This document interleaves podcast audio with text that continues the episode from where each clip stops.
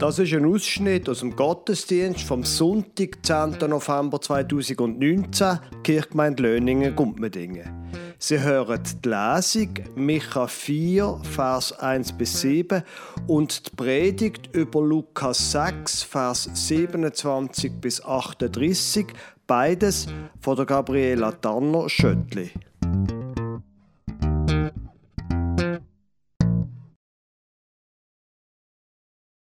Als Lesung hören wir heute aus dem Buch vom Prophet Micha, Vers 1 bis 7 aus dem vierten Kapitel. Am Ende der Zeit wird der Berg, auf dem der Tempel des Herrn steht, alle anderen Berge und Hügel weit überragen. Menschen aller Nationen strömen dann herbei. Viele Völker ziehen los und rufen einander zu, Kommt, wir wollen auf den Berg des Herrn steigen, zum Tempel des Gottes Israels. Dort wird er uns sein Gesetz lehren, damit wir so leben, wie er es will.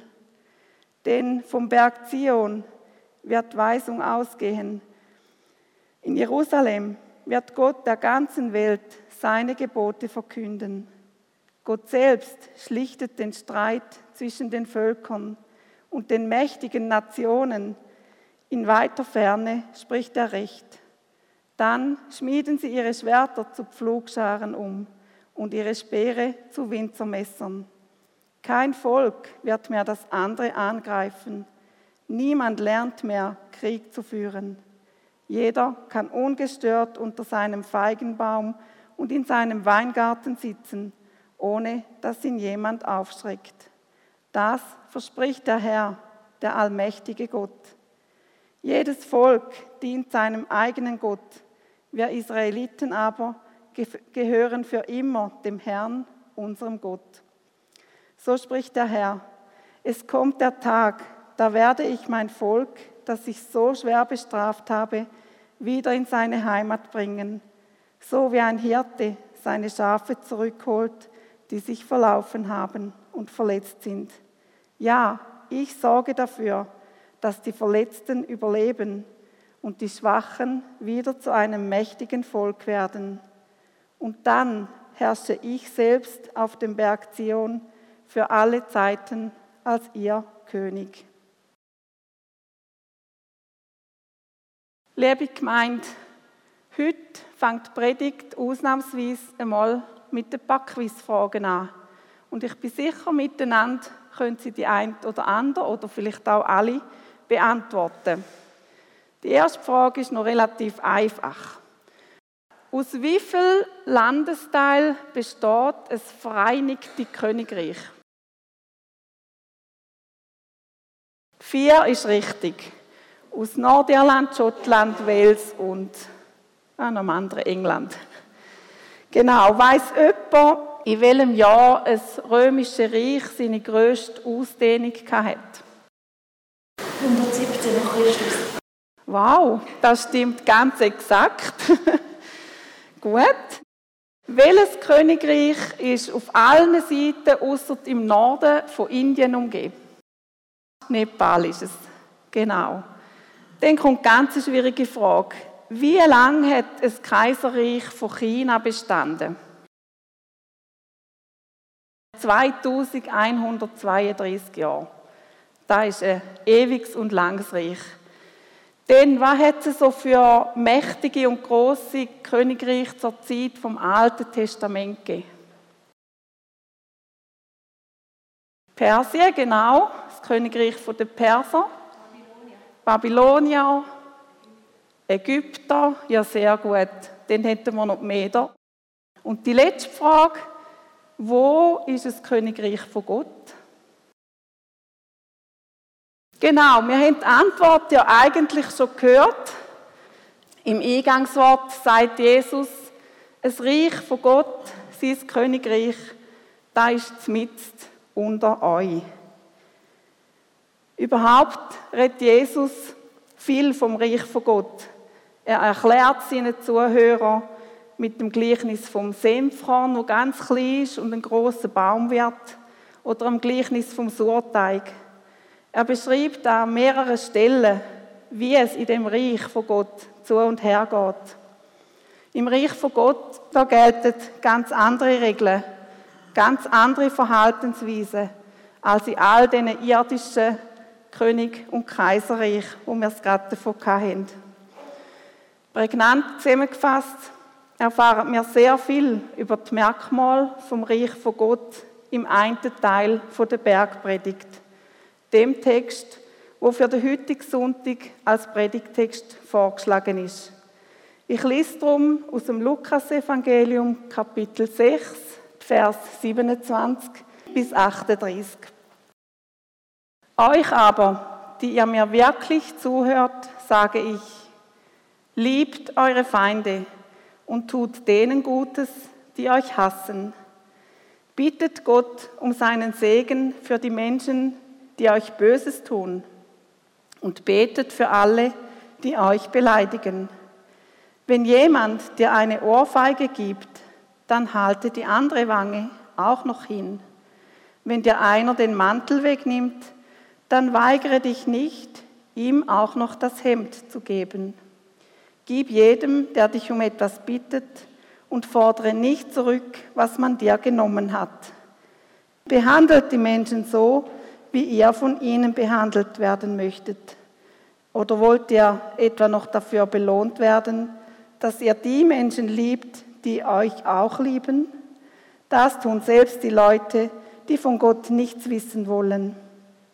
Ist es etwas Besonderes, denen Gutes zu tun, die auch zu euch gut sind? Das können auch Menschen, die Gott ablehnen. Und was, was ist schon dabei, Leuten Geld zu leihen, von denen man genau weiß, dass sie es zurückzahlen? Dazu braucht man nichts von Gott zu wissen. Ihr aber, ihr sollt eure Feinde lieben und den Menschen Gutes tun. Ihr sollt anderen etwas leihen, ohne es zurückzuerwarten. Dann werdet ihr reich belohnt werden. Ihr werdet Kinder des Höchsten sein.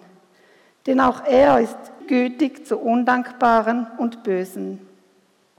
Seid barmherzig, wie euer Vater im Himmel barmherzig ist. Urteilt nicht über andere, dann wird Gott euch auch nicht verurteilen. Richtet keinen Menschen, dann werdet auch ihr nicht gerichtet. Wenn ihr vergebt, dann wird auch euch vergeben. Gebt, so wird euch gegeben. Ein volles, gedrücktes, gerütteltes und überfließendes Maß wird man in euren Schoß legen. Mit dem Maßstab, den ihr an andere anlegt, wird man auch euch messen. Meine Finde Liebe, denen gut tun, die mich hassen, die Menschen segnen, die mir Böses tun und dann auch noch für alle die beten, die mich beleidigen. Ziemlich heftig, ziemlich undenkbar ziemlich quer zu allem, wo wir uns gewöhnt sind. Geht das überhaupt? Kann man so leben? Ist das nicht eine totale Zumutung? Auch noch den anderen Backen anheben, wenn man auf die einen Seite schon etwas abbekommen hat. Auch noch sein Letzte hergeben, wenn einem alles andere schon weggenommen worden ist. Und ausleihen, ohne etwas zurückfordern oder überhaupt auch noch zurück zu erwarten, da ist durchaus eine Zumutung. Und zwar nicht nur für uns, wo heute die Worte von Jesus hören, sondern genauso für die Menschen, wo sich dazumals um Jesus versammelt haben. Und trotzdem setzt Jesus genau diese Worte als Maßstab. So, genau so sollen wir uns verhalten. Ist das jetzt eine Zumutung oder ist es zumutbar? Da kann man einen winzig kleinen Unterschied heraushören. Das Wort Zumutung wird bei uns vor allem negativ gebraucht, im Sinn von, das ist unmöglich, das kann und das darf man doch nicht verlangen. Ursprünglich ist das Wort Zumutung aber positiv und bedeutet, hey, ich traue dir dazu. Und genau da will ich als allererstes festhalten. Jesus, er traut es uns zu, so zu leben und so zu handeln. Er traut es uns zu, weil diese Art von Handeln eigentlich gar keine Forderung ist. Nein, es ist vielmehr die Antwort auf die unendliche Liebe, wo wir selber von Gott geschenkt bekommen, wo wir selber erfahren, immer und immer wieder. Und diese Liebe, die sollen wir weitergeben. Nicht unsere selber gelismete Liebe, nein, Gottes Liebe. Vor vielen Jahren habe ich in einem Zefi-Kurs ein Lied kennengelernt, wo mir seither immer mal wieder durch den Kopf geht. Im Liedtext heißt es, du Gott bist mächtig, du allein kannst das Gute tun in mir. Du Gott bist die Quelle, du lässt mich deine Liebe weitergeben. Und ich denke, da ist der springende Punkt. Gott ist es, wo in uns innen wirkt. Er ist es, wo das Gute tut. Wir selber, wir wissen es, wir schaffen das nicht. Aber wir können da, wo wir geschenkt bekommen, weitergehen. Und weil Gott immer im Überfluss gibt, können wir getrost einen Teil davon abgeben. Jesus sagt, sind barmherzig, so wie euer Vater im Himmel barmherzig ist. Wir müssen uns nicht kleinlich und engstirnig verhalten, sondern wir können großherzig und großzügig sein. Wir müssen nicht nachträgend sein, sondern können vergehen. Nicht hassen, sondern lieben. Nicht zurückschimpfen, sondern freundlich bleiben. All das braucht manchmal auch eine Portion Mut. Es kann nämlich sein, dass wir mit solchem Verhalten auch mal den Kürzer ziehen, dass wir belächelt oder nicht für voll genommen werden. Beim Wort Zumutung ist ja aber eben auch noch das Wort Mut drin enthalten. Es braucht Mut, so ganz anders zu reagieren, als es in unserer Welt gang und gäbe ist. Es braucht Mut, nicht nach dem Maßstab der Welt, sondern nach Gottes Maßstab zu leben. Wir alle leben in einer extrem leistungsorientierten Welt.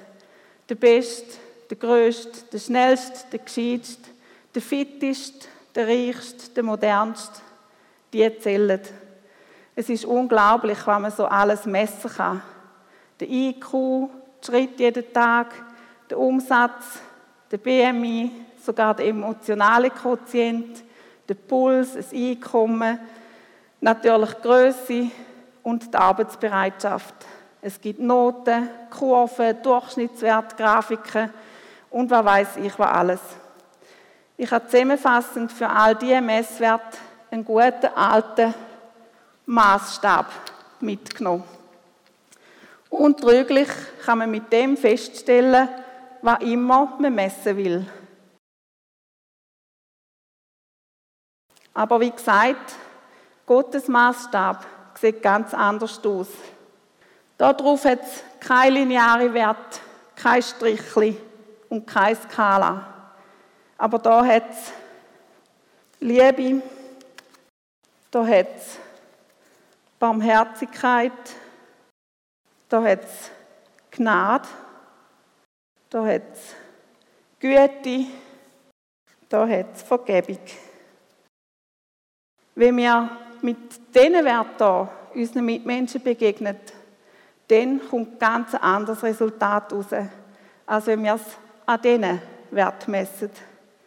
Gottes Maßstab liegt total quer zu unserem ganzen menschlichen Denken und unserem menschlichen Bewerten, unserem menschlichen Einteilen. Und da sieht denn so aus. Jesus hat dem Maßstab von Gott getreu gelebt. Er hat das Reich von Gott auf die Erde gebracht. Zu den Ausgrenzten, den Verschmähten, den Zerbrochenen. Er hat es gebracht über alle Grenzen hinweg und hin zu allen Völkern. Er hat sich nicht aufhalten lassen und hat sogar am Kreuz noch für die um Vergebung gebetet, wo gegen ihn sind. Sein Tod am Kreuz zeigt uns die grenzenlos und unverdiente Liebe von Gott. Sein Tod macht es möglich, dass wir die Liebe von Gott erfahren und schlussendlich auch weitergehen können. Und wenn wir dem Jesus nachfolgen, dann gilt der Maßstab eben auch für uns und für unser Zusammenleben. Es ist nicht einfach, nach dem Maßstab zu leben, aber es ist auf jeden Fall spannend. Ausprobieren lohnt sich. Lächle doch mal freundlich zurück, wenn der Buschauffeur grummeliges Busbillett rauslässt. Zahl der Person, die vor dir an der Kasse steht und zwei Franken zu wenig dabei hat, den Einkauf. Stimm nicht mit ein, wenn über den Nachbar schlecht geredet wird, sondern versuch, etwas Positives in die Runde zu werfen. Bet für den Kollegen, der genau den Auftrag bekommen hat, wo du selber gern hättest und wünsche ihm alles Gute. Segne deinen Mitschüler, wo dich nervt, weil er sich beim Lehrer einschlimmt und immer alles besser weiß. Oder grüß den komischen Typ von vis-à-vis, auch wenn er die ersten 20 Mal nicht zurückgrüßt. Lüt dieser Person von selber zurück, wo schon vielmal angelütet hat, aber du hast das Telefon nicht abgenommen, weil du gar keine Lust hast. Erstaunlicherweise geschieht fast immer eine Veränderung, wenn wir anders reagieren als erwartet. Es verändert sich nämlich etwas im Verhältnis zwischen meinem Mitmensch und mir. Und zwar aus seiner Sicht und eben oder vor allem auch aus meiner Sicht.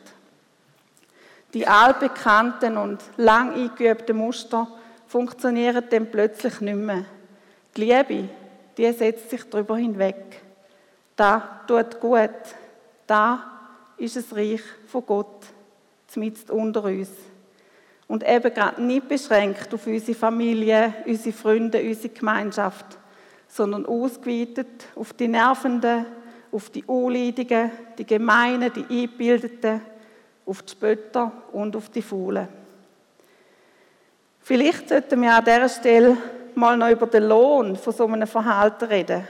Gerade vorweg, es lohnt sich. Es heißt, wenn wir nicht urteilen, dann wird Gott auch uns nicht verurteilen. Wenn wir vergehen, dann wird Gott auch uns vergehen. Und wenn wir nicht richten, dann wird Gott uns auch nicht richten. Wenn wir gehen, dann wird Gott uns gehen.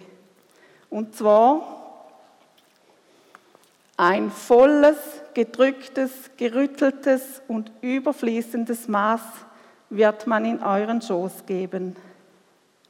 Also das Maximum vom Maximum und noch mehr. Das tönt ziemlich gut. Und nötig haben wir das doch alle. Denn wer von uns kann in den Spiegel schauen und sieht einen Menschen, der noch nie hartherzig war, der noch nie die Worte verbogen hat, der noch nie beim Mitmensch den allerkleinsten Fehler gesucht und darauf umgehackt hat, der noch nie abwertend über andere gedacht hat und wo noch nie seine schlechte Laune an der Familie ausgelassen hat? Mit welchem Maßstab, wenn wir schlussendlich gemessen werden? Mit dem da oder eben viel lieber mit dem da?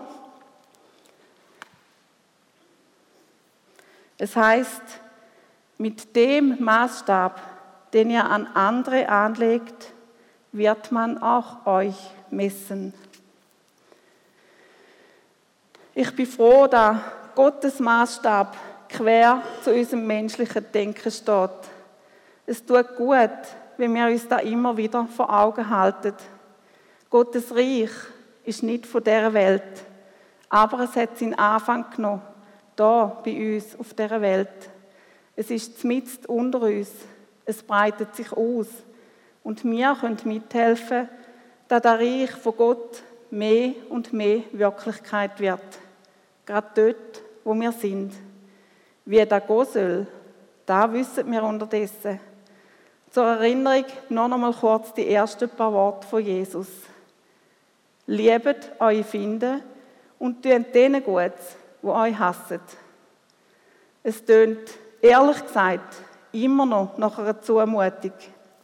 Aber unterdessen wissen wir, was im Wort Zumutung alles mitschwingt.